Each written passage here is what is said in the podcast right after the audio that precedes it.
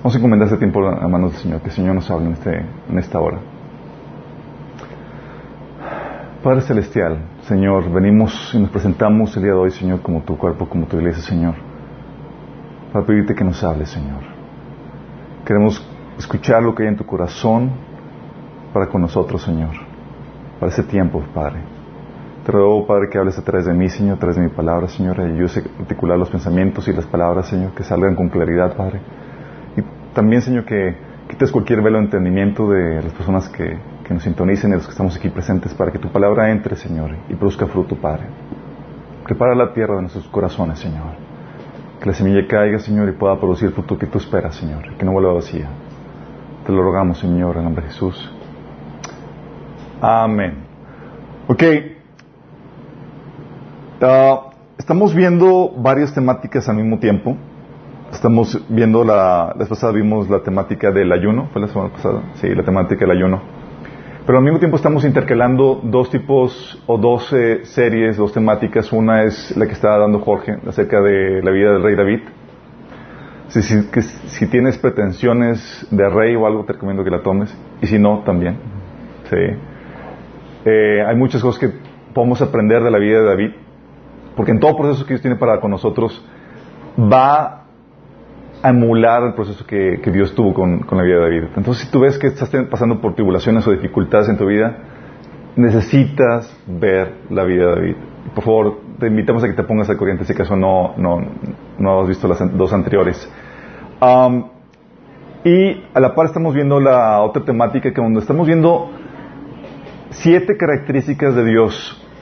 Sí, la idea es sumergirnos en la persona de Dios y ver siete características que habíamos dicho. Hay algo que la Biblia menciona en Jeremías, dice que el que se gloría, gloríese en esto. No en tus eh, logros, no en tus capacidades, sino en conocer a Dios.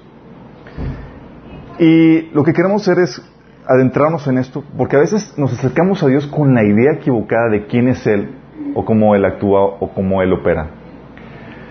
Y eso ocasiona problemáticas porque de repente nos sentimos defraudados con Dios cuando la verdad es que Dios no defrauda a nadie, simplemente te vendieron a un Dios equivocado o la imagen de un Dios equivocado. Y la idea es que vayamos a lo que la Biblia enseña acerca de esto, porque muchas veces estamos teniendo la imagen equivocada de Dios y estamos esperando cosas que, por ejemplo, Dios no concede, no da, o esperamos comportamientos que Dios simplemente no tiene.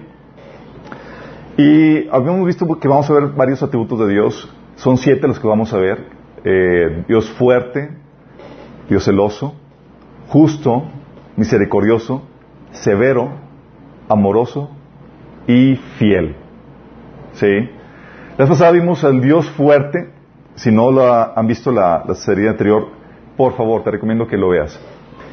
Muchas veces eh, se nos acusa al cristianismo de que a veces creemos cosas difíciles de creer o son impresionantes. ¿sí? Dice la Biblia que cosas que ojo no vio ni oído yo son las que tiene preparado para los que lo aman. Ok.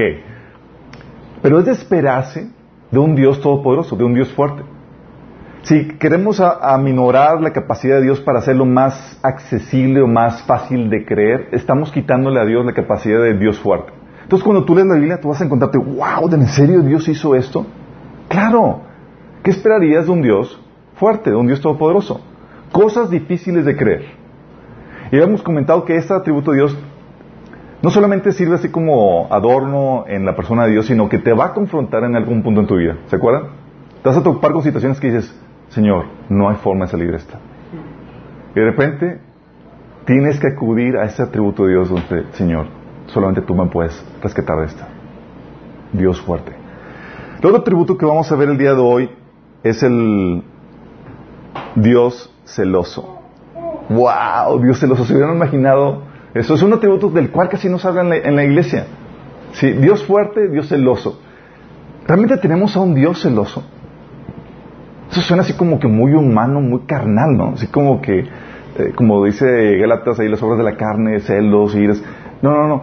Eh, no estamos hablando del celo de envidia, del celo. Eh, estamos hablando de, del celo Vamos a ver algunos pasajes que hablan acerca del celo de Dios. Y ahorita vamos a especificar qué onda, por qué del celo en el Dios. ¿Tenemos un Dios celoso? Sí, tenemos un Dios celoso. Eso tiene implicaciones muy fuertes para tu vida. Cuando digo muy fuertes, sobre el muy fuertes. Sí. Tiene tremendas implicaciones. Si tú ignoras este atributo de Dios, seguramente le vas a errar al blanco en tu caminar con Dios. Fíjate algunos pasajes que hablan acerca de esto. La Biblia deja muy claro que tenemos que el Dios creador de todo es un Dios celoso. Dice Éxodo 34, 14. Ah, porque no te has de inclinar a ningún otro Dios, pues Jehová, cuyo nombre es celoso, Dios es celoso. Hasta se pone como mi nombre es celoso. ¿Cómo que mi nombre es celoso? Así de tan, de tan fuerte que implica la, eh, este tributo para Dios. Eh, o sea, así como, ¿se acuerdan como habíamos visto el Shaddai, el Todopoderoso, el fuerte? Bueno, aquí también es, ¿sabes qué? Llame el celoso. Así de fuerte. De hecho, otras versiones lo dicen, no adores, no adores otros dioses porque el Señor es muy celoso. Su nombre es Dios celoso. Y en otra versión dice, no adores a ningún otro Dios porque el Señor cuyo nombre es celoso, es Dios celoso de su relación contigo. si has, tú, tal vez tú dices, oye, es que soy un joven soltero, nadie me pela, las chicas no me hacen caso, eh, eh, los chavos no más no me, como dicen, no me fuman, no nada. Bueno, hay un Dios que está perdidamente enamorado de ti y te cela. Sí. Si dices, nadie me pela, no, no, no, no, no hay nadie que te pelea. El poderoso se preocupa y te. O sea, pone atención en ti. Otro pasaje, Éxodo 20 del 4.6 dice, no te inclinarás ahí, está hablando de las imágenes, ni las honrarás, porque yo soy Yahvé tu Dios, fuerte, celoso, que visito la maldad de los padres sobre los hijos hasta la tercera y cuarta generación de los que me aborrecen y hago misericordia a millares a los que me aman y guardan mis mandamientos. Aquí otra vez, si Dios se califica y Él se describe. Aquí no estamos hablando de, es una descripción de segunda mano. No es como que, ah, alguien más dijo de Dios. No, estamos hablando de Dios y cómo se está hablando Él acerca de sí mismo. Dice, yo soy Dios fuerte, celoso. ¿Quién lo está diciendo? Dios mismo. Puedes confiar en que es así. Luego menciona en Deuteronomio 5, 9, dice, no te inclines ante ellos ni les rindas culto porque otra vez yo, el Señor, tu, tu Dios, soy Dios celoso que no tolera, y aquí me gusta esto, que entregues tu corazón a otros dioses. Sí. Así de plano es así como, como Dios opera esto. Luego dice, eh, eh, 1 Corintios, dices, oye, pero esto es del Antiguo Testamento, Dios. Hay personas que creen que el, Dios del Antiguo Testamento es diferente al Dios del Nuevo Testamento. Sí.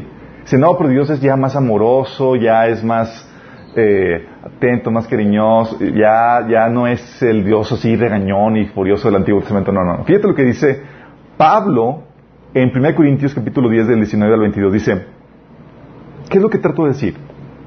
que la comida ofrecida a los ídolos tiene alguna importancia o que los ídolos son dioses verdaderos? Dice, no, de ninguna manera.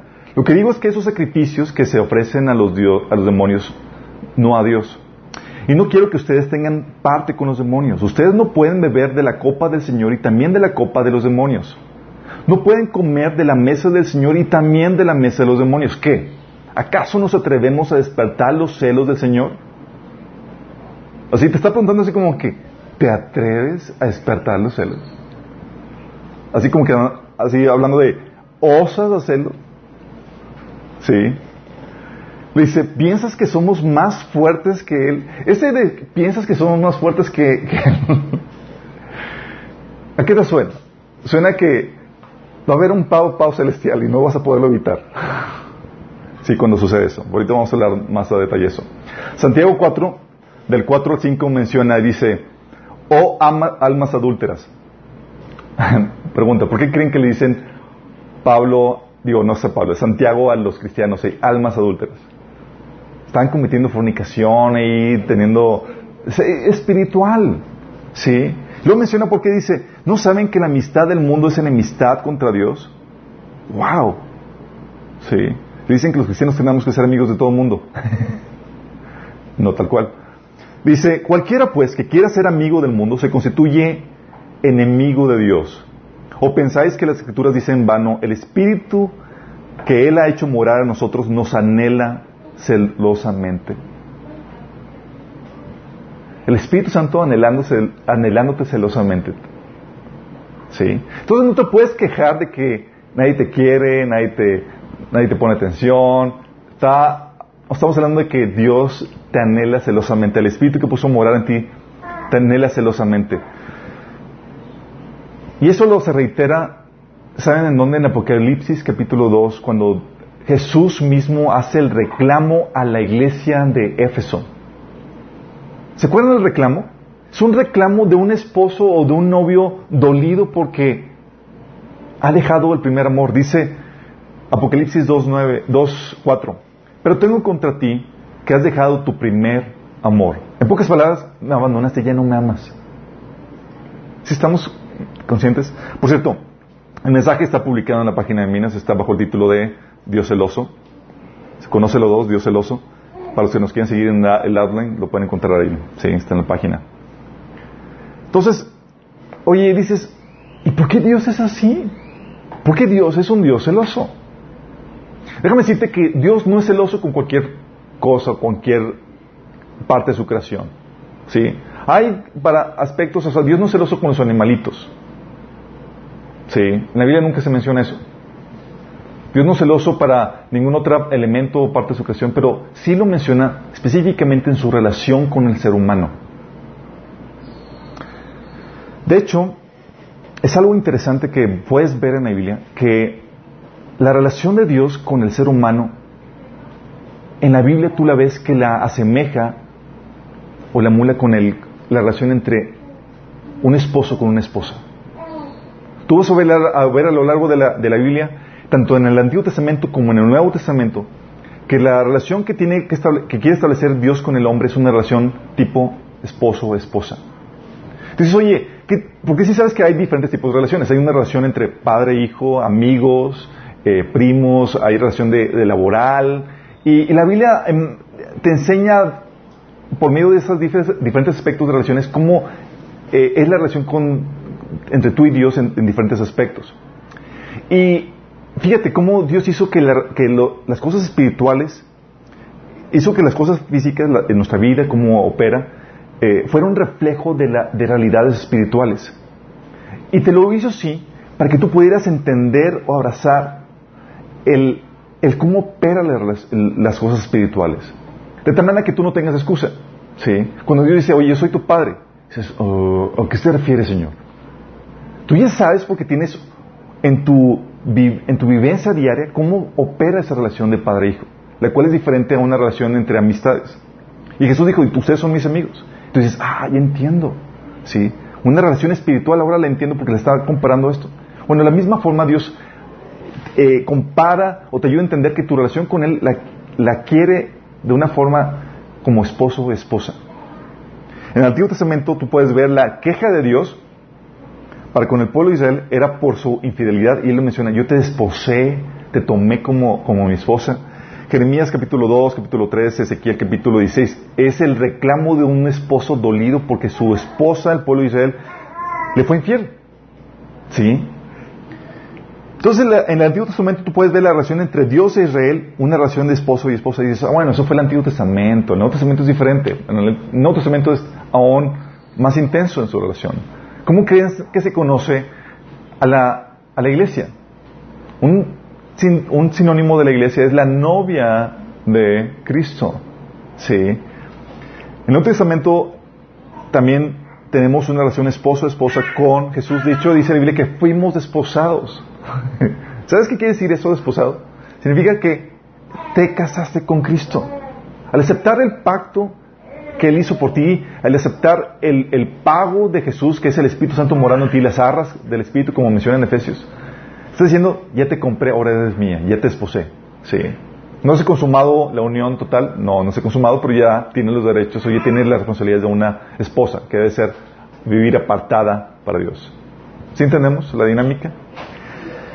Y esto es para unos cuantos, no, no es para unos cuantos. Quiero que entiendan bien esto. La razón del ser humano, el propósito de Dios en la creación del ser humano, era tener ese vínculo, esa relación tipo esposo y esposa con el ser humano. Tú fuiste como ser humano creado para eso. De hecho, el Evangelio es esa oportunidad para que tú vuelvas a ese modelo original y que pueda ser restituido ese plan original. ¿Sí? Cuando decimos, oye, entonces esto, no es, esto es para todo el mundo, sí es para todo el mundo. Dios quiere que todos vuelvan a, vivir el plan original de Dios. Fuimos, el ser humano fue creado para esa relación con el Padre, esa relación con Dios. Sí, dice, fíjate lo que dice 1 Corintios 6, 13, dice, el cuerpo no es para la moralidad sexual, sino para el Señor, el Señor para el cuerpo. Te está hablando de que tú, como vasija, como vasija de barro que eres, dice, no fuiste creado para la inmoralidad, sino fuiste creado para tener un vínculo con el Dios, para, Dios mismo. Y luego más adelante, en el versículo 17 de 1 Corintios capítulo 6 dice, la persona que se une al Señor es un solo espíritu con Él. Y lo menciona en el contexto de relaciones sexuales entre hombre y mujer donde se vuelven uno. Aquí dice, bueno, así es entre tú y Dios cuando te unes espiritualmente con Él. Ya no eres dos, sino eres un espíritu con Él. Y 1 Corintios 6, 19 menciona, ¿no se dan cuenta que su cuerpo es el templo del Espíritu Santo, quien ustedes y les, y les fue dado por Dios? Ustedes no se pertenecen a sí mismos. La razón de ser de tu cuerpo no solamente es para que tú, tu espíritu pueda morar en él, sino que también el Espíritu de Dios more en tu cuerpo. La Biblia por eso menciona que somos templo del Espíritu Santo. ¿Sí? ¿Vamos captando? Ese es el diseño original de Dios.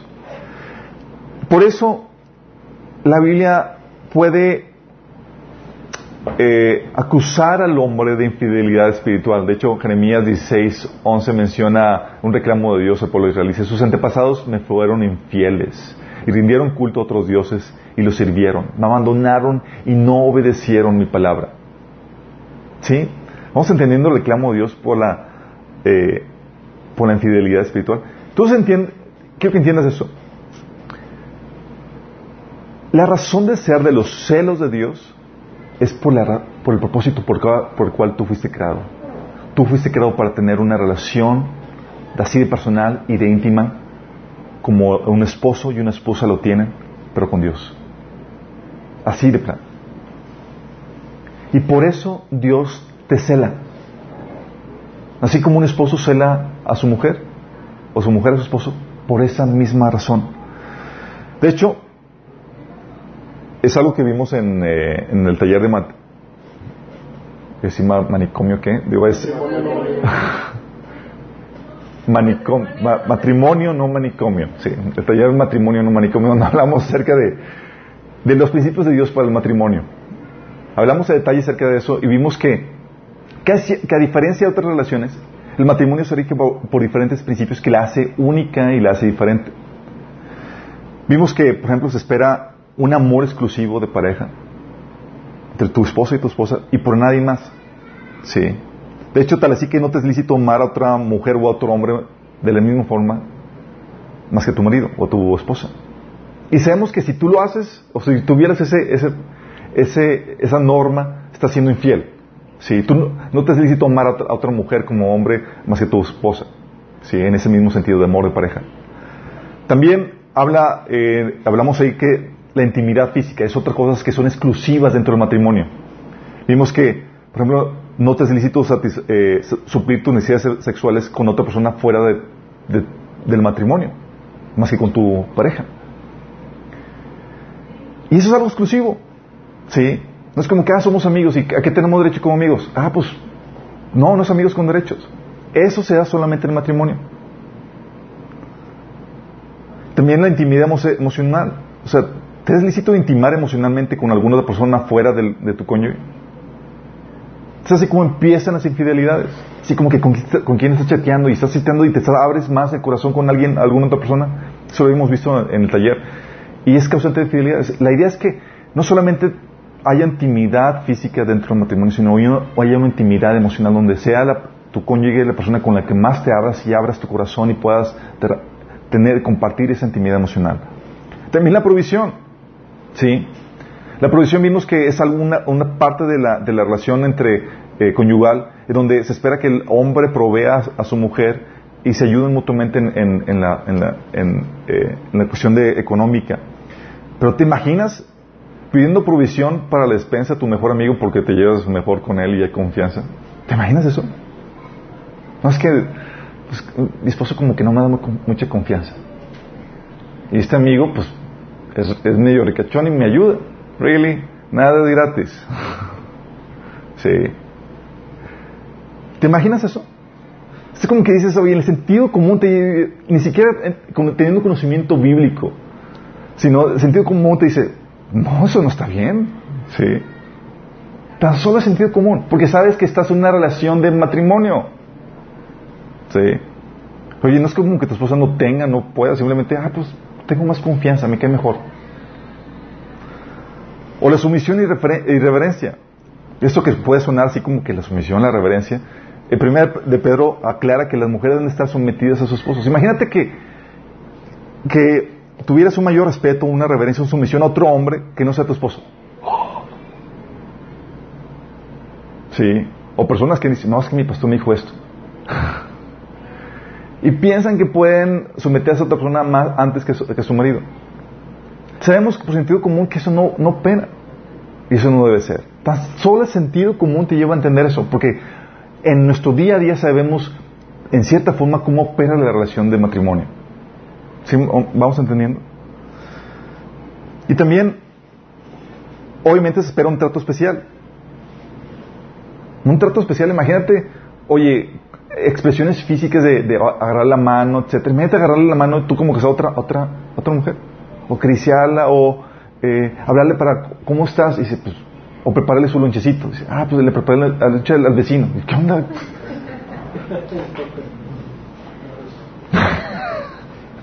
es que mi esposo no le gusta cómo hago lonche. No, o sea, sí, sí vamos entendiendo.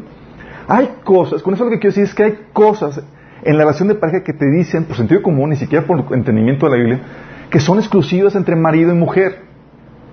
¿Sí? Entonces cuando Dios te dice, la relación que yo espero contigo como ser humano es una relación así de pareja, tú esperas que hay cosas que son exclusivas de Dios. Y ella le pregunta, bueno, ¿y qué es lo que esperas de mí exclusivamente? ¿Sí?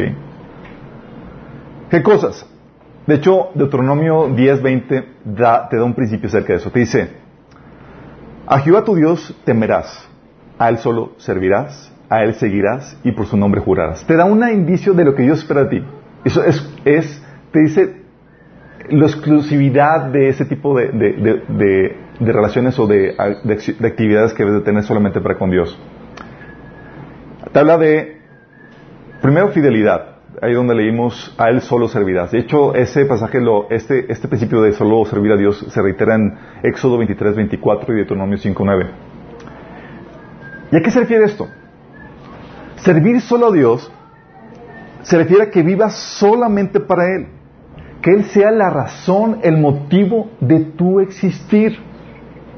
¿Sí? No tus hobbies, no tus proyectos, no nada más que Dios mismo. Que sea tu motivo, tu razón de ser. Que todo lo que haces y todo lo que dices, como dice Colosenses, sea en nombre del Señor, sea por Él, para Él, para su gloria. Fidelidad, ¿sí? A Él solo servirás. Segundo, Él espera que marque la dirección de tu vida.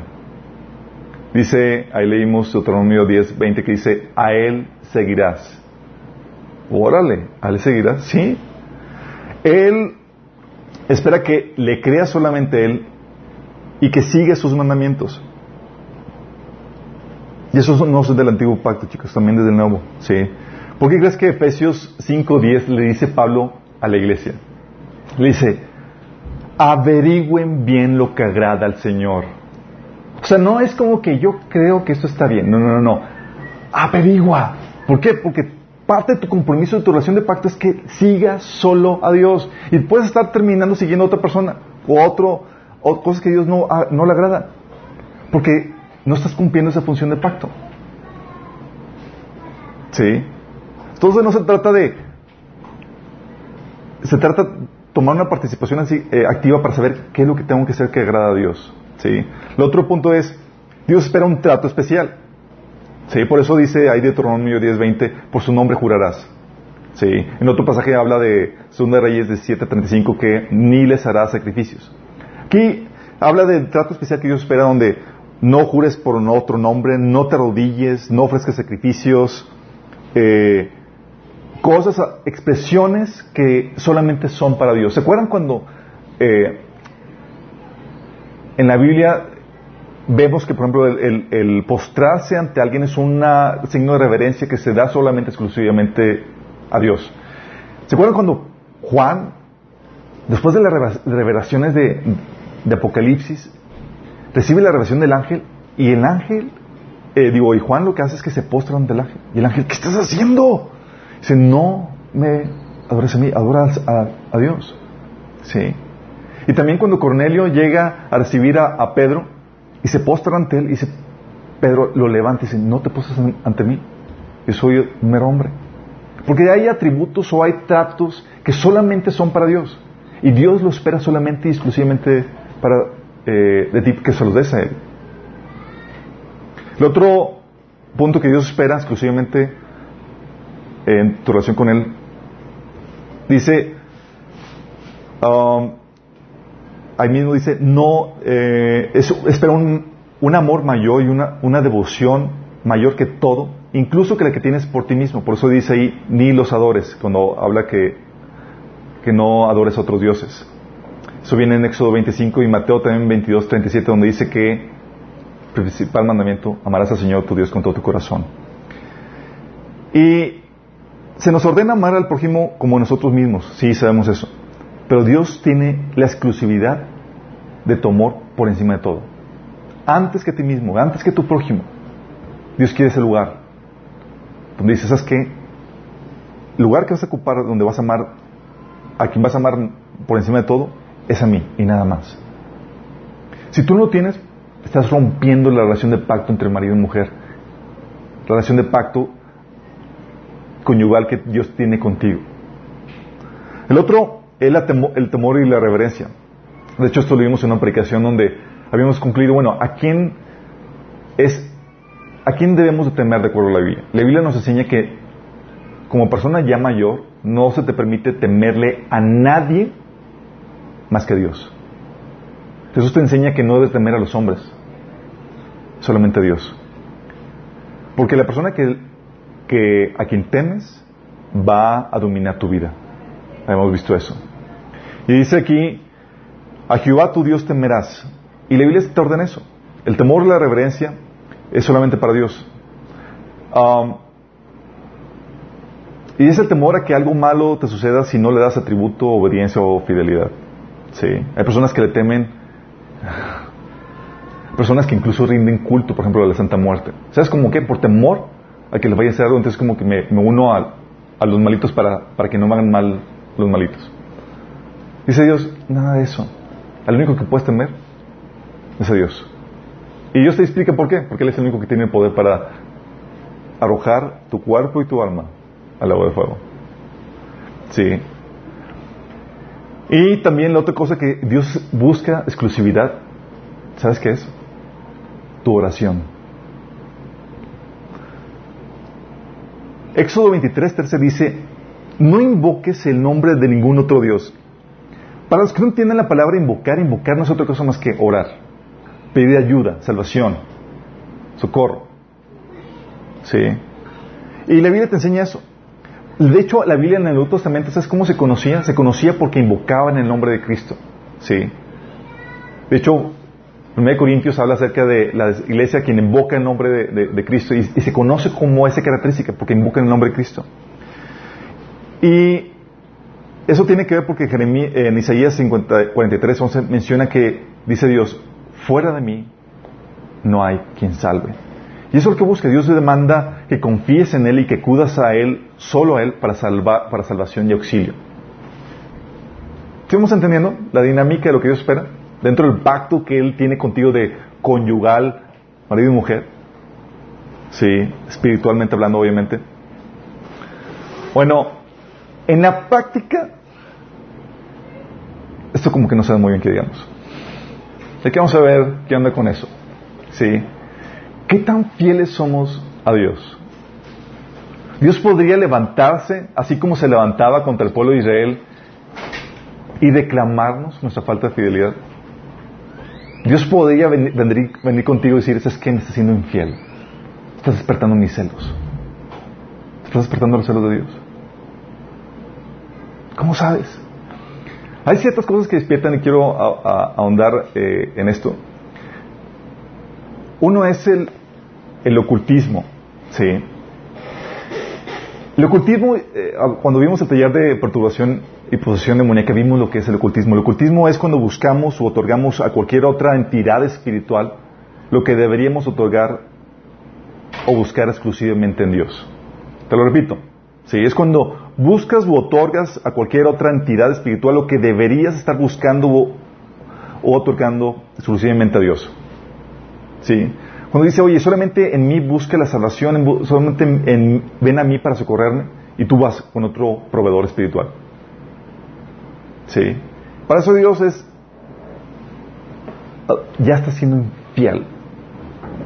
¿Sí? Es como cuando las, como el caso que les dije, ¿sabes qué? Oye, es que como que mi esposo no, a veces me caen más sus desplantes, mejor le pido que me provea a mi vecino o a mi amigo que siempre fue fan de mí en la, en la primaria y que ahora es rico y que me cae muy bien. Sí.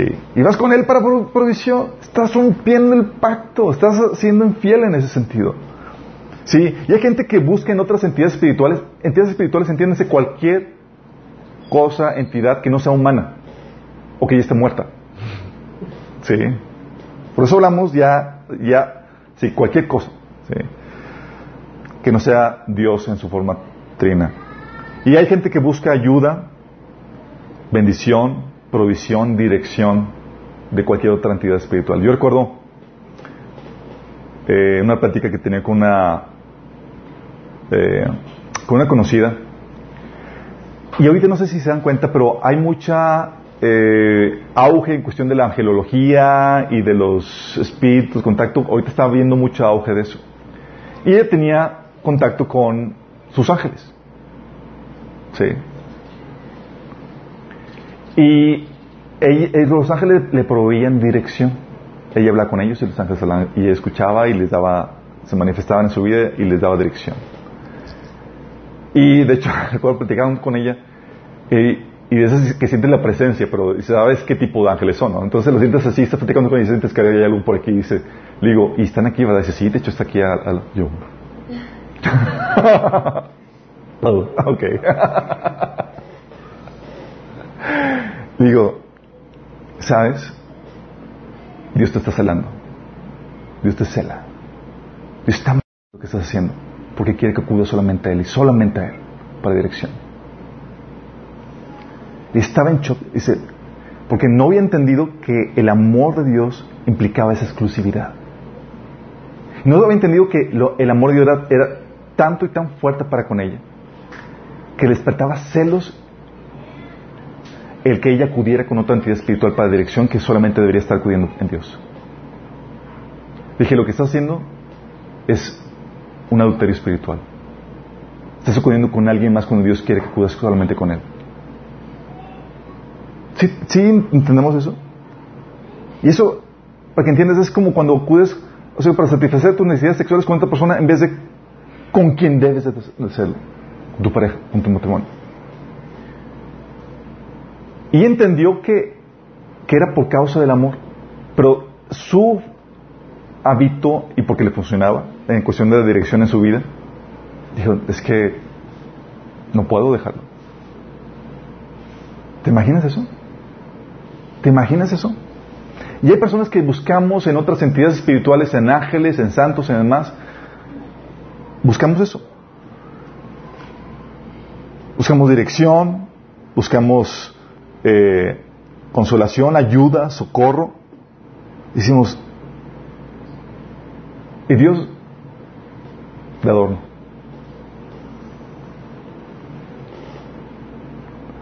¿Y sabes por qué? Porque no entendemos este tipo de relación con Dios. No entendemos que Dios es un Dios celoso. Y no entendemos por qué. Entonces buscan ayuda, bendición, provisión, dirección, etc. Y luego por lo mismo otorgan la reverencia, acción de gracias, su afecto y su devoción a esas entidades espirituales. que no deberían de tener ni otorgar nada. Luego hay personas que dicen y racionalizan, no, es que, es que Dios está primero. Sí. Y, y los demás, pues ya no es, no es adoración, es un tipo menor de adoración, es un tipo de... Mira, la Biblia habla solamente dos cosas. O reverencias o adoras o rindes culto a algo o simplemente no lo haces. Sí. Ya cualquier forma de afecto a una entidad espiritual que no sea Dios es adulterio. Hablando espiritualmente hablando. Espiritualmente hablando. Luego la pseudológica. ¿Han escuchado la pseudológica? La pseudológica que, que nos presentan es, es que Dios está muy ocupado.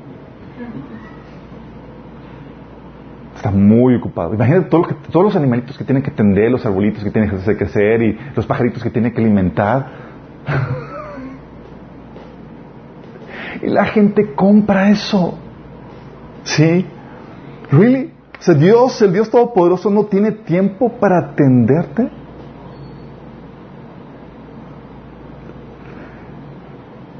El orden, de, el mandamiento de Dios, Amós, capítulo 5, versículo 4 y 6, la orden de Dios, es, fíjate, no es buscar cualquier otra, es buscarme. Buscadme y viviréis. Y te está diciendo que buscadme es porque tiene tiempo para atenderte. No es como que, bueno, saca cita conmigo. A ver si te atiendo. No es el IMSS. Sí. No es, eh, ve, con mi asistente. Sí. Es búscame. Quiero un trato directo. Dices, ¿por qué? ¿Cuál es la lógica? Ah, porque es una relación tipo conyugal. ¿Tú buscarías una cita con tu esposo o con tu esposa por medio de una de tu secretaria? Si lo hacen, estamos. Es el contrario, te dice chiquito, aquí te espero y te cuadras. no lo puedes decir, ah, saca una cita con mi, con mi secretaria, no tengo tiempo. Así de deschavetado es esto. El Señor dice, busquen al Señor y vivirán. O también la otra lógica, el amor de una madre es mayor. Really. ¿Habrá alguien más que teme más que Dios el Padre que dio a su único hijo en sacrificio para pagar tu rescate? ¿Habrá alguien más?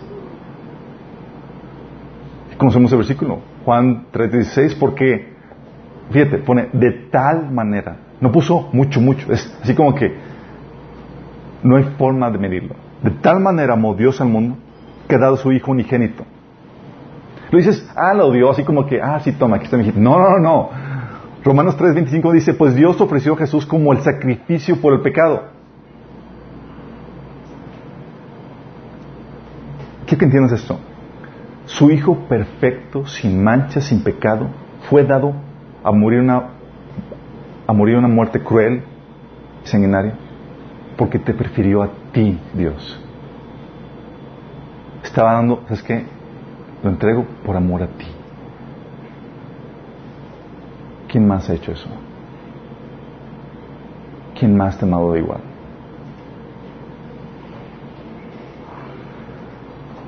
Lo decimos, otra, la, otra lógica es que necesitas la intercesión de una madre. ¿Sí? Y te abocan a tu experiencia de tu relación con, a tu experiencia de tu relación con, eh, de chiquito dices, ah, ¿no te acuerdas que tu mamá intercedía por tu papá cuando te portabas mal?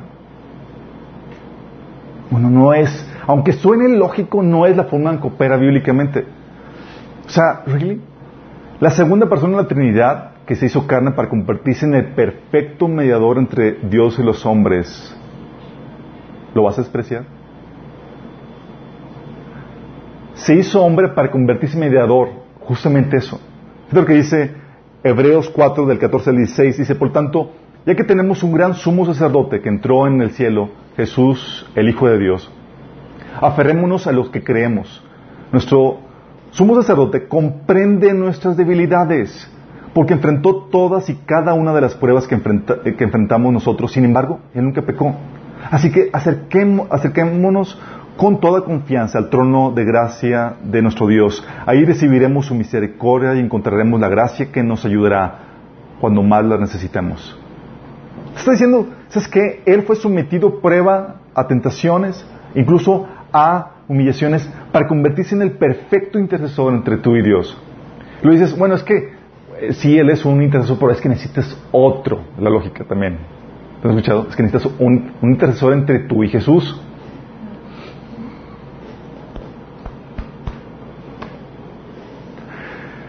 Tómala. Otro más. ¿Qué dice la Biblia? ¿Really? Un intercesor que interceda ante otro intercesor. Y si me suena así el teléfono es compuesto. ¿Te les ha sonado? Bueno, la Biblia menciona claramente que hay un solo mediador, no uno, no dos, uno. 1 Timoteo 2.5 dice, porque hay un solo Dios y un solo mediador entre Dios y los hombres. ¿Cuántos? Dice, un solo mediador entre Dios y los hombres. Jesucristo hombre. Dice, mis queridos hijos, 1 Juan 2.1 dice, mis queridos hijos, les escribo estas cosas para que no pequen. Pero si alguno peca, tenemos ante el Padre a un intercesor, a Jesucristo justo. ¿Cuántos intercesores? Uno. Dos. Dice, luego la otra lógica, la otra lógica que, venimos con esto es, ah, es que es que Dios delegó su trabajo y tiene gente especializada para diferentes tipos de milagros. Dios delegó el trabajo y tenemos gente especializada para diferentes tipos de, milagros. No, no es así. O sea, ¿vas a elevar a otro ser espiritual a la altura de Dios? Porque tendría que ser omnipresente para que escuche tu oración en cualquier lugar, ¿estás consciente? Y tendría que ser todopoderoso para que pueda atender grande o chiquito el milagro que necesitas. ¿Pero qué dice la Biblia? Dice números 11, 23, el Señor le dijo a Moisés, ¿acaso mi brazo perdido su poder? ¿Tú crees que Dios necesita ayuda espiritual de alguien más? Luego a los, que no creyeron en, su capacidad, dice en números 13, 11, ¿hasta cuándo esta gente me seguirá menospreciando? Uh, es, lo que pasa. Cuando tú acudes a otra entidad porque dices que eh, como que Dios está ocupado o eh, me estás menospreciando el poder de Dios, estás menospreciando a Dios mismo. Y luego más, cuando Isaías 43, 11 dice, yo yo Jehová, y fuera de mí no hay quien salve. El milagrito que necesitas, la ayuda que necesitas, solamente puede venir de Dios. La realidad es que en la Biblia ningún pasaje, en la historia del cristianismo hasta antes de su unión con el gobierno romano, nunca se había escuchado cosa semejante, que los cristianos invocaran algún otro nombre fuera de Jesús y de Dios el Padre. Ni los apóstoles, ni ningún santo, ni María, ni a ningún ángel está registrado que invocaba. Ningún pasaje en la Biblia marca algún cambio de instrucción, de hecho. Y sin embargo, invalidamos el mandamiento de Dios por nuestra tradición. A la costumbre de acudir, invocar, acudir en oración a otras entidades espirituales es una práctica que de hecho tiene su raíz en el paganismo. Y ya saben lo que la Biblia menciona el paganismo. Deuteronomio 18, 19 al, al 12 dice, cuando entres en la tierra que el Señor tu Dios te da, ten mucho cuidado de no imitar las costumbres detestables de las naciones que vienen ahí. Dice, ten mucho cuidado, no imites sus costumbres. Dice, por ejemplo, jamás sacrifiques a tus hijos o tu hija como ofrenda quemada. Tampoco permites que el pueblo practique la adivinación y la hechicería, ni que haga interpretación de agüeros, ni se mezcle en brujería, ni haga conjuros. Tampoco permitas que alguien se preste a actuar como medium o vidente. Ay, no hago nada de eso. ¿Y esto? Dice, ni que invoque el espíritu de muertos. Invocarles significa orar. ¿Oras algún santo ya fallecido? Es esta práctica. Cualquiera que practique estas cosas es detestable a los ojos del Dios, del Señor. Deuteronomio 18, del 9 al 12. Y dices, bueno, esto fue el Antiguo Testamento. Bueno, las naciones estas paganas fueron desechadas de su tierra por estos pecados.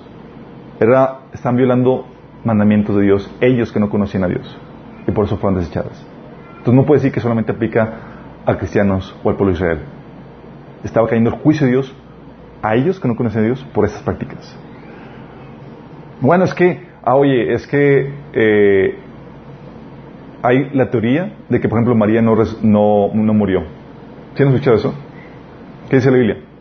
Pero esta resurrección, dice, pero la resurrección tiene un orden, dice 1 Corintios 15, 23.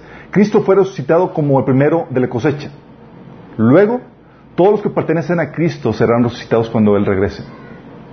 ¿Cuándo van a ser resucitados todos los demás? Hasta que Él regrese. En el Inter nadie más ha resucitado. ¿Sí? Bueno, yo no practico nada de eso. Bueno, a ti como cristiano, ¿sabes cómo Señor te puede reclamar? Tal vez tú no tengas prácticas ocultistas, pero tal vez podamos tener la pérdida del primer amor. Y para Dios es tan fuerte como la práctica ocultista. Despierta el celo de Dios. Si yo no hago nada de eso, ¿real? Fíjate lo que dice Apocalipsis 2, 4. Es, es el reclamo de un esposo celoso. Dice, tengo contra ti que has dejado mi primer amor. ¡Auch! Que venga el Señor a reclamarte eso. Debes entender un principio básico en esto. La pasión, la devoción y el primer amor nunca se van. No, simplemente se sustituyen. Antes estaba Dios, ahora está otra cosa. Y si no es Dios el que está ocupando el primer amor, algo más lo está haciendo.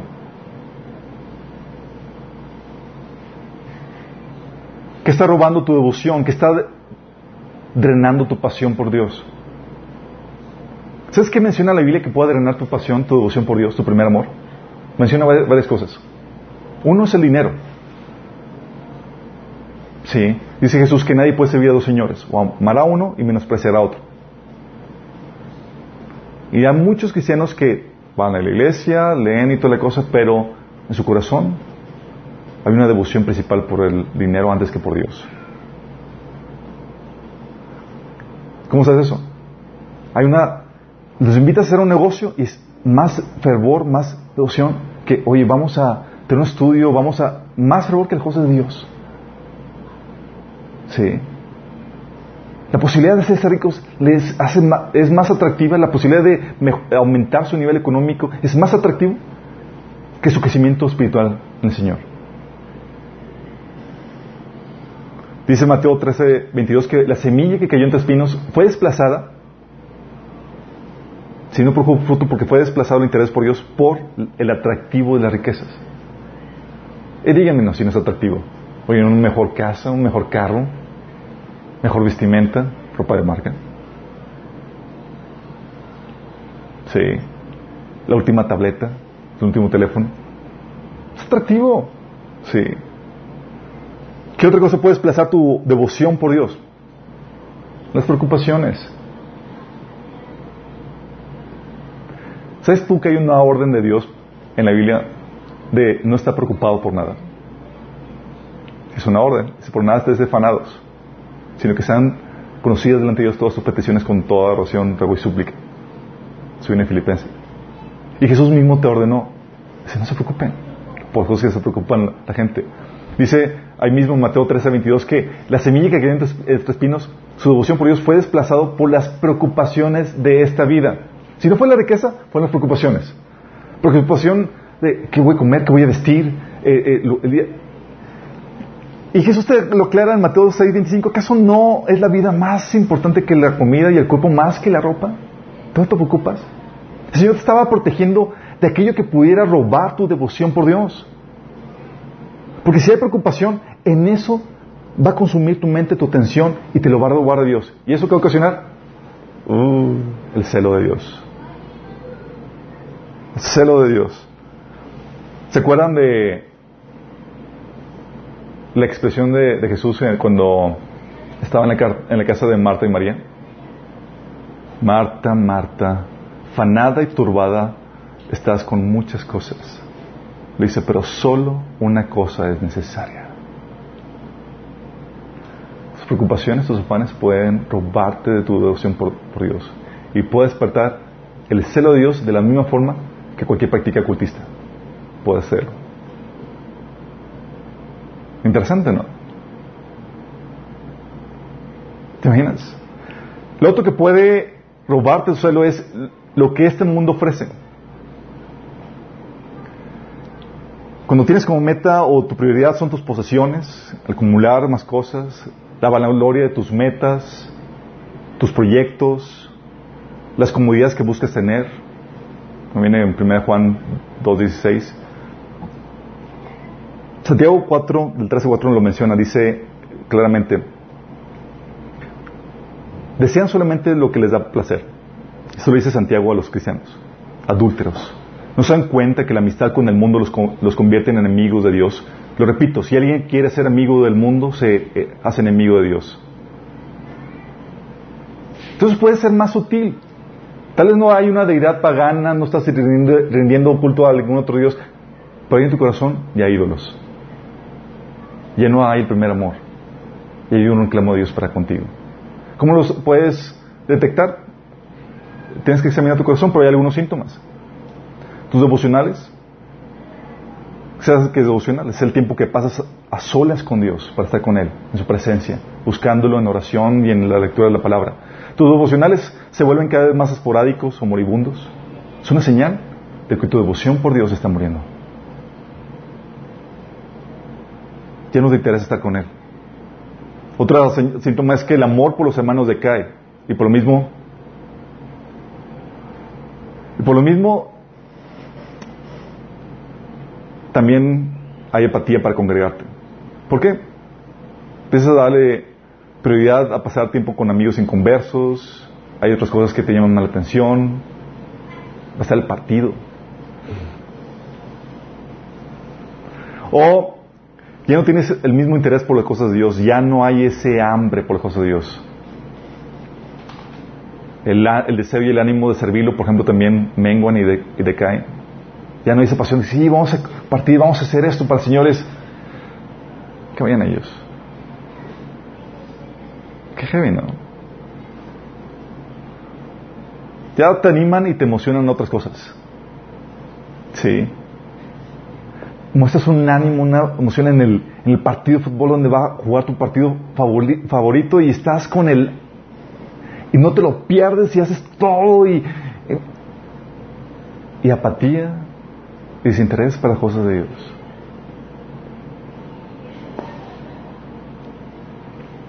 ¿Sabes? Una. Platicando con una persona me dice: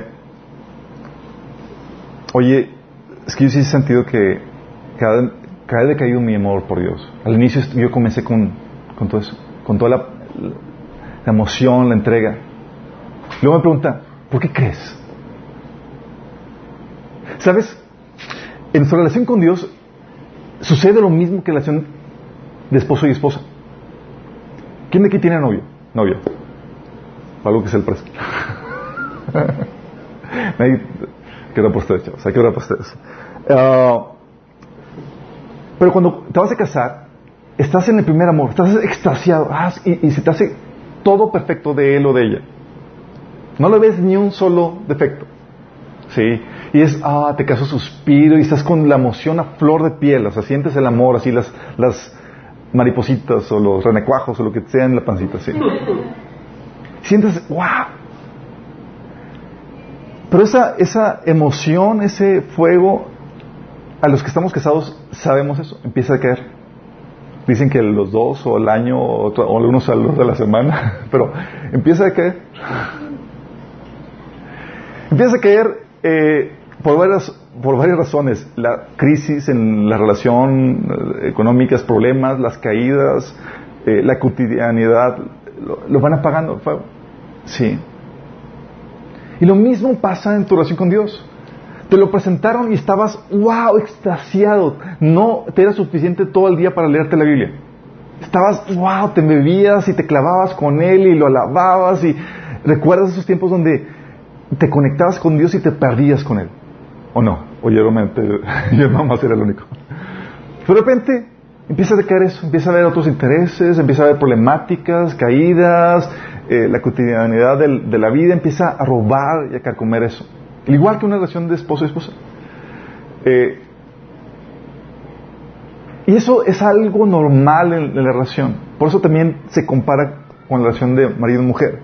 ¿Y sabes qué es lo que Dios te lleva en esa relación? Te lleva a madurar esa relación. Porque Dios no quiere que ya se base en emociones, en sentimentalismos. Donde llegas a la, iglesia, llegabas al inicio y a su presencia y la alabanza de la oración hermosa y, y tú sentías bonito por... Ya no se trata de sentir. Ahora se trata de basar tu amor tu devoción por Dios no en si sientes o no, sino en una decisión, en un compromiso activo. Es ya no ser una... Porque las personas que se mueven solamente en emociones, chicos, son fluctuantes, como dice Santiago. Son como las olas del mar. Hoy siento, mañana siento. Y luego se pasa, y la gente que se basa en emociones, por eso se levantan un día en el matrimonio y dice, ¿sabes qué? Ya no siento nada por ti. Yo creo que tenemos que divorciarnos. Really? O sea, todo el matrimonio fundado en emociones y no en decisiones. ¿Sabes por qué Dios te puede ordenar que lo ames sobre todas las cosas? ¿Sabes por qué?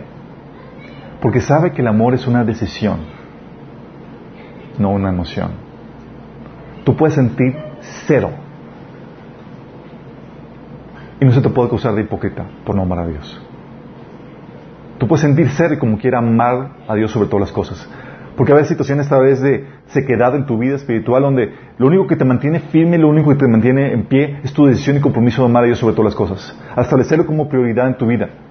A veces no te van a ganas de, buscar, de buscarlo en, las mañanas en tu devocional, pero sabes que es tu prioridad y por compromiso y por tu devoción a Él, por tu decisión, sabes que lo estás buscando sobre todas las cosas. Pero si tu amor y tu devoción por Dios se basa solamente en emociones, vas a caer, igual que caen los, matrimonios. Y por eso tenemos a, un Cristo, a un Jesús reclamando a la iglesia, dejaste primer amor. Lo que sentías, lo que tenías era puro sentimentalismo. Ya no me tienes a mí como prioridad en tu vida. Y cuando toma la decisión, ¿sabes qué pasa? Luego las emociones empiezan a seguir a esa decisión.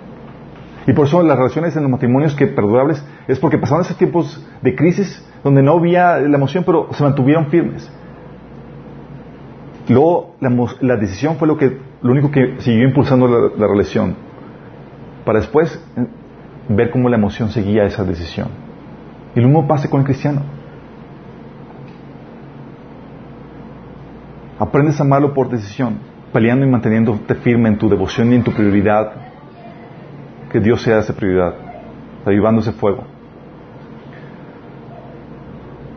¿Cómo estás tú en tu relación con Él? ¿Es realmente lo primero?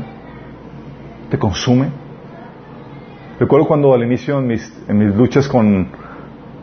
¿Quién aquí no ha luchado por mantener su tiempo devocional? Recuerdo que al inicio sabía que tenía, porque era mi prioridad, pues Dios es lo primero, sabía que tenía malo, pero la verdad es que me quedaba dormido. Me quedaba y era como que era, un, ya, ya vieja, ya me voy vieja, sí, la película de Tony. Era así, era hola, adiós y adiós. Recuerdo que eh, luchaba, luchaba, pero la cama parecía más poderosa. Recuerdo que una mañana me levanté y dije, ah, Señor, llevo ya semanas luchando y no puedo. Se me hace que no te amo. Así todo triste, ¿no? Porque yo quería amarlo, pero pues nomás. no salía. Sí. En eso Señor me, me alcancé a leer la Biblia, un pedazo de la Biblia, y el pasaje de la Biblia que leí fue, dice, eh, era 1 Corintios 6, 22, si alguno no ama al Señor, que quede bajo maldición. Yo, oh, no Señor, sí te amo, sí te amo, sí te amo. Sí me es una decisión. Se trata de mantenerte ahí en la lucha. Se trata de decidir o buscar y, aunque hayas fallado, mantenerlo ahí y seguir poniéndolo en tus prioridades. Sí. ¿Qué consecuencias tienes, chicos, si tú no cambias tu actitud? Si tú ves, oye, hay cosas que está menguando mi primer amor. Te leo, es la solemne advertencia y con eso quiero terminar. Pablo lo pone en 1 Corintios 10, 22, dice, ¿qué? ¿Acaso nos atrevemos a despertar los celos del Señor? ¿Piensas que somos más fuertes que Él? Esto es un llamado, por si eso no entendiste la indirecta, a que no despierte los celos del Señor. Deuteronomio 6, del 14 al 15 dice, no andaréis en pos de dioses ajenos, de los dioses de los, de los pueblos que están en, en vuestros contornos, Porque el Dios celoso, Jehová tu Dios, en medio de ti está, para que no se inflame el furor de Jehová tu Dios contra ti y te destruya de sobre la tierra. Es eso lo que pasa, chicos. Traes, cuando despiertas los celos de Dios, tú no quieres despertarlos, no eres más fuerte que Él, porque traes el enojo de Dios sobre tu vida. Por eso le pregunté a Pablo, ¿acaso eres más fuerte que Él como para poder resistir el, el castigo de Dios? ¿Eres más fuerte? No, no eres fuerte, por eso debes de temer esto. Dices, bueno, esto fue del Antiguo Testamento. Dios es ahora más cariñoso en el Nuevo Testamento. ¿Sí? Vamos a leer Apocalipsis 2 del 4 al 6. Dice Jesús, pero tengo contra ti que has dejado tu primer amor. ¿Mm? Consecuencia, advertencia si no recuperas eso. Dice, recuerda por tanto de dónde has caído y arrepiéntete. Y haz las primeras obras, pues si no, vendré pronto a ti y que te quitaré tu candelabro de su lugar entre las iglesias si no te hubieras arrepentido. En pocas está diciendo, va a. Sí, te voy a quitar. Por los celos de Dios, ¿te imaginas?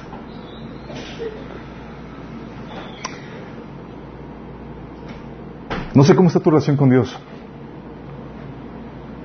pero quiero que entiendas que uno de los de los significados de la santidad es esa, se entiende en esa relación, en ese contexto marido y mujer. Santidad significa estar apartado para Dios. Que tu devoción, que tu compromiso sea para Él. Así como lo es una esposa apartada para su esposo. Donde hay cosas que son exclusivamente para Dios. Y no sé cómo estás tú en ese sentido. Tal vez tú has fallado a Dios en eso. Tal vez para, hay apatía hacia tu Dios. Tal vez Dios venga y esté reclamándote que has fallado el primer amor. Si es este tu caso, tiempo de volver a Él. No en emociones, no en sentimentalismos.